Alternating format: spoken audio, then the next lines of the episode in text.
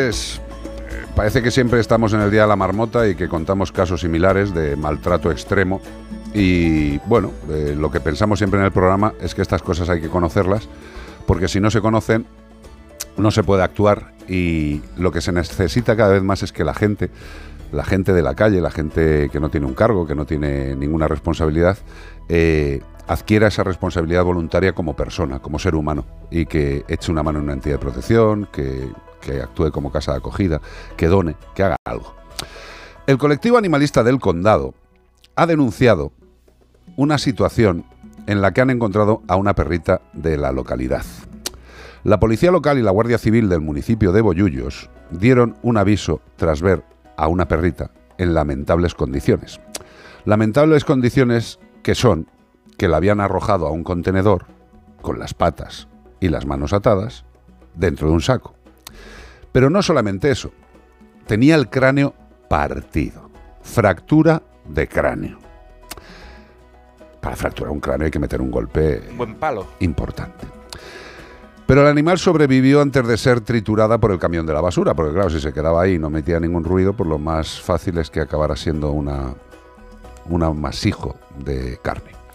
El Seprona se ha encargado de abrir diligencias y han denunciado el caso. Curiosamente, como nos contará ahora Delia, eh, el animal es un galgo. Qué curioso. Quizá un desecho de la caza. Qué curioso. Un animal tratado mucho peor que si fuera basura. El animal está tratado, cuidado, la factura va a ser elevada. Eh, la asociación, evidentemente, pues como todas las asociaciones, no disponen de un remanente económico, pero lo que sí que dicen en el comunicado es que llegarán hasta el final para que no quede el delito impune. Tenemos con nosotros a Delia Naranjo, que es socia fundadora del colectivo animalista del Condado. Delia, buenas tardes. Buenas tardes. Un placer. Buenas verdad. tardes. Muchísimas gracias y un placer de, de poder estar aquí. Oye, es tu casa, es tu casa. Esta, esta es la casa de, de- de los que sentimos algo por, por los no racionales. O sea que vamos, que es tu casa. Tienes, tienes sofá, tienes sofá, Gracias. tienes sofá con nombre. No te digo más. A ver, Es cuéntame. importantísimo también vuestra labor desde los medios para darle voz a perros como, como ella que, que no la tiene. No sé. Mira, es que- yo ayer es que cuando es estaba alucinante. redactando para recoger esta noticia, dudaba en ponerla porque era tan dura que sabía que mucha gente, lo que están escribiendo ahora mismo en las redes, Dios mío, esto no lo voy a poder escuchar. Ya, pero es que hay que escucharlo, que Delia. escucharlo. Hay que escucharlo, porque es que, vamos a ver, eh, el señor Cousteau decía que si tú no conoces algo, no lo quieres. Si tú no conoces el dolor que tiene este animal y todos los animales a los que incluso la ley ha permitido que les pueda seguir pasando esto, eh, la gente no puede actuar. Si tú no tienes algo que te estimule, que te, que te dé ese pellizco, tú no entras en actividad. Si la historia no se conoce, se tiende a repetirla. Claro.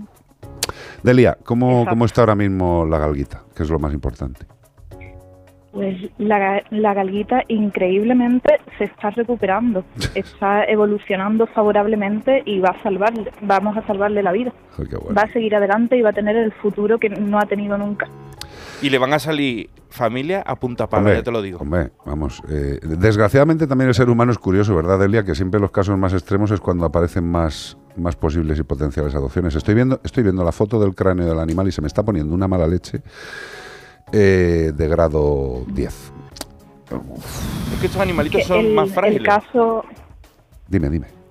Sí, el, el caso ha sido dantesco mm, en todos los sentidos, pero es que además la persona que le ha hecho esto le, le clavó una herramienta punzante, no sabemos exactamente cuál, pero le perforó el cráneo no de manera recta, sino que ese objeto pu- punzante le llegó a la mandíbula, entonces no podía ni comer, todo lo vomitaba y eso es lo que ha complicado más el, el pronóstico, pero parece que ahora está está muchísimo mejor, está respondiendo a, a todo- toda la medicación, bueno. ya empieza a caminar sola y Ujú. sin ayuda, porque se han descartado los daños neurológicos a Qué pesar de- del traumatismo craneoencefálico y, y ya no está vomitando. Que eso también era muy importante para, para hablar de una recuperación real. Hombre, es que, eh, joder, es que de verdad las imágenes es que me estoy... De las imágenes parecen que yo, me ha dado una alegría cuando he dicho que se descartan los, los efectos neurológicos porque viendo el andar que eh, debe ser un vídeo del momento de la recogida del perro, ¿no? Sí, este seguramente sí. Sí, el movimiento es errático. al, principio, exacto, al principio ni siquiera ni siquiera se, podía levantar. Claro, es que tengamos en cuenta que, que yo creo que la gente... Hombre, las películas hay veces que nos ayudan a tener conocimiento, sobre todo algunas que están bien hechas. Eh, un traumatismo cráneoencefálico eh, la fractura del hueso no es lo más importante. A ver, que me, explico, que la gente dirá, joder, ¿cómo que, ¿cómo que se te parta el cráneo no es importante? Hombre, sí es importante, pero no deja de ser el hueso que cubre.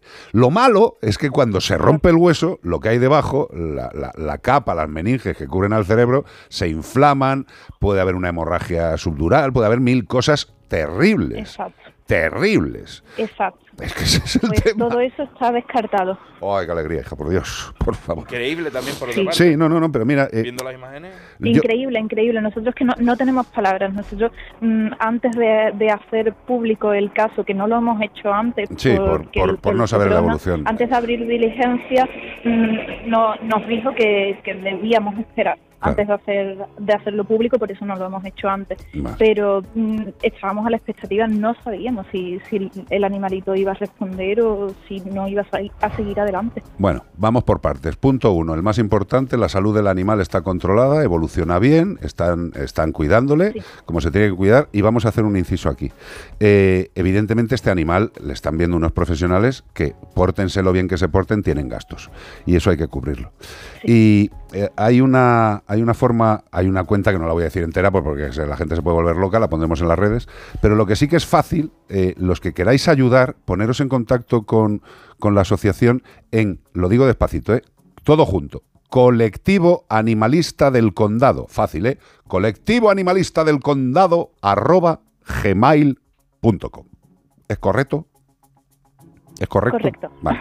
Colectivo Animalista del Condado arroba gmail.com. Por favor, eh, hay mucha gente de bien, hay mucha gente que sabe que puede ayudar. Este caso es para ayudar. Y aquí van a haber hay muchos, pero este caso es para ayudar. Mm. Gastos, Gastos. Queríamos aprovechar también esta ocasión para agradecerle a todas las personas que nos están dando no solo ese apoyo económico que mm, es esencial, sino también el apoyo emocional, los mm. ánimos que estamos recibiendo para seguir adelante, porque esto, este caso es muy duro, es muy duro mm, que exista esta realidad. Ah. Pensamos que sí debemos darle visibilidad, pero el trabajo de detrás de los voluntarios, de quienes estamos al lado de la perra, es aún más duro. No, no, totalmente. Porque nos encontramos con, con, esa realidad de frente, cara a cara, y mm, a veces no, no sabemos cómo, cómo gestionar esto. No, pero, pero, pero Delia, si es que, eh, vamos a ver, es que la, puñeta de la protección animal, y tú lo sabes porque lo vives en tu, en tu alma, la puñeta de la protección animal es que crees que ya has visto lo más terrible y al mes es algo más terrible. Y al mes es algo más terrible. Y dices, ¿a dónde puede llegar la maldad? La maldad. Ah, no sé si conocerías el caso de la gatita esta que llegó con la flecha atravesando en la cabeza. Pero ¿de qué estamos hablando en este país? Estamos todos locos, tío. Estamos todos locos, porque unos son los que lo hacen, que son los verdaderamente peligrosos, pero luego es que hay una gran parte de la población que no actúa de ninguna forma, está de forma fría. Yo entiendo que hay gente que no le lleguen estas noticias porque no, porque no forman parte de su, de su cercanía. Pero carajo, es que los que tengamos conocimiento de esto, aparte de ayudar a que el animal cubra todos los gastos, que me parece fundamental, es protestar, es reventar las redes, es decirle a quien hay que decirle que dejen de hacer el vago, el jeta y de calentar sofás. De calentar sofás. Pues, pues sí, este tipo de casos no hay que seguir condenándolos con la invisibilidad y la indiferencia. Esa esa, esa pasividad. Y la parsimonia de estar ahí tocándose el higo todo el día, tío. Sí, pero también la, la, pasividad ante, ante, todo, el, el no involucrarse por, por un motivo u otro y al final, mm, de alguna forma, no se es partícipe del maltrato, pero sí se acepta la violencia. Exacto. Porque esto es violencia. y esto hay que condenarlo, y hay que condenarlo abiertamente, con todas las letras y en mayúsculas. Y hay que hacerlo desde todos los altavoces posibles, para que no siga pasando. y sobre todo para que mm, los más pequeños, que son el futuro, tengan la suficiente conciencia para que esto, como ha dicho su compañero antes, no se vuelva a repetir. y esto no se hace más que con conciencia y con educación. Oye, una cosa, Delia, eh, una, una insana curiosidad. ¿El ayuntamiento ha denunciado? Sí. Ah, ¿El ayuntamiento ha denunciado? El ayuntamiento no ha denunciado. O sea, bien, está la denuncia. El ayuntamiento no, no ha denunciado. Ah, que no. Eh, quien, quien, ha abierto diligencia ha sido, el SEPRONA. Sí. Vale. sí, y nosotros, el colectivo animalista del condado, nos personamos como acusación particular. Perfecto. Eh, pero el ayuntamiento tiene, tiene gases, no puede no tiene tiempo? ¿o el, el, ayuntamiento mm, no sabemos si, si se va a involucrar, hasta el momento no, no, no, lo ha hecho. Hombre, yo no lo sé, no, no, no, quiero hablar de este ayuntamiento concretamente, estoy hablando de todos. Eh, la obligación del alcalde o alcaldesa o alcaldese es eh, la salud y el bienestar de todos los habitantes de la población. Si este animal estaba dentro de la población, es responsabilidad de ellos. Y como responsabilidad de ellos, yo creo que lo mínimo que tendría que hacer es denunciar. Que por lo menos Igual, enterado, ¿no? Claro, hombre, eh, ¿cómo no se van a haber enterado? El, alcalde de Boyullo o es alcaldesa de Boyullo de Condado del Par, se llama, ¿no? El sitio. Boyullo es par del condado. Par del condado. Pero hay alcalde, ¿no? O, no existe ahí. Sí, hay. Ah, vale. Pues nada, que el señor alcalde hay un, alcalde, a lo mejor se a lo mejor se pronuncia en estos días. Ah, estaría bien y si quiere entrar y hablar ahora. Sí, sí, no, pero vamos, que nosotros encantados. Eh, eh, te digo te digo esto y se lo digo a este alcalde y a todos los alcaldes y alcaldesas, igual que le digo al colectivo de veterinarios que hay determinadas cosas que el colectivo de veterinarios, la, vamos, la madre del cordero de los veterinarios tenía que denunciar todos estos casos. O sea, yo no entiendo cómo eh, el, Consejo General de Veterinarios o los colegios de veterinarios correspondientes, en este caso el Colegio de Veterinarios correspondiente, tenía que presentarse a denunciar esto, que somos los valedores de la salud y el bienestar, que, no, es por meterme solo con los alcaldes, que todos tenemos responsabilidad. el alcalde también porque tiene un vecino, ya no por eso, sino que tiene un vecino peligroso, si es capaz de hacer una cosa tan terrible como este y quedarse tranquilo y irse a casa. O sea, tienen en, su casa... Pero ya sabes lo que decía lo decía Rajoy, el vecino, el alcalde, todas esas cosas. Es complicado, es complicado. Es muy complicado. No se pueden decir más cosas, pero... aquí, aquí, hay un problema encubierto también, ¿eh? Ah, me lo imagino. A nosotros, cuando nos, cuando nos llamaron de, de, madrugada, nos llamó la policía local, que posteriormente llamó al CEPRONA. Pero antes, incluso que a nosotros, llamaron a la perrera, que es el servicio de recogida de animales abandonados contratado por el ayuntamiento. Ajá. Pero eso es lo que tiene que hacer. Menos mal que la perrera no cogió el teléfono porque si no este animal muere en la perrera. Totalmente, pero que te digo que dentro de lo que cabe la policía local hizo lo que tiene que hacer, porque es llevar el animal al centro de, recogida concertado con el ayuntamiento. Sí, pero sí, pero sería plausible que los políticos y los ayuntamientos que tienen en su localidad una o incluso dos protectoras hagan acuerdos, concierten eh, contratos en los que en vez de contratar a una perrera para la recogida de animales abandonados, contraten a las protectoras, aunque les salgan más caro, porque es más ético. Es, justo, lo que hemos hablado. Porque si hemos animales quedan primera hora... por completo. Pero escúchame, Delia, eh, si, si, es que esto está clarísimo, vamos a ver. Eh, el ayuntamiento, además, si va a ofrecer, o sea, si va a ofertar que alguien haga esos servicios de protección animal, la protección animal, las entidades de protección legalmente constituidas tienen prioridad para la tenencia de ese centro. ¿Es correcto, Ramos? Debería, depende un poco de, cada comunidad autónoma. De todas maneras, Delia... Eh, pues por 17 que tenemos... En Boyullo la recoge animales que la realiza la provincial de Huelva, ¿no? La realiza la empresa Atisa, que es una subcontrata de la Diputación de Huelva. Por eso que iría el ayuntamiento contrata a la Diputación de Huelva y la Diputación de Huelva subcontrata una empresa que se llama Atisa y se lo lleva a los perros abandonados pues a, unas a mí, en, a mí en Andaluz Atisa no me gusta nada, ¿eh? no, me, suena de antes. No, por eso ¿eh? le he preguntado porque precisamente mucha mucha gente de, metida en la protección animal de Huelva esto lo llevan reclamando mucho tiempo, ¿no? El, el cómo están los animales y, cómo se gestiona cómo se gestiona nosotros, exacto nosotros estuvimos al frente cuando se vació la perrera provincial de Huelva que está situada en Valverde del Camino y gestionada por por Atisa cuando fue hace no recuerdo si fue hace tres años el incendio de de Almonaster, en la sierra de, Huelva, hubo un incendio enorme que llegó casi a la, a la perrera provincial y conseguimos vaciar la perrera. Dejamos la perrera a cero. Joder. Y eso fue un trabajo de, las protectoras. Os lo han pagado, claro, ¿no? unidas de, que os lo han pagado. Pero ya vuelve a, vuelve a estar llena. Delia, y, vuelve a haber los mismos problemas. Que digo que os lo habrán pagado la salvación. Que nos lo habrán pagado. Claro. Estoy de coña, hija. No, te no nosotros, nosotros sí que pagamos.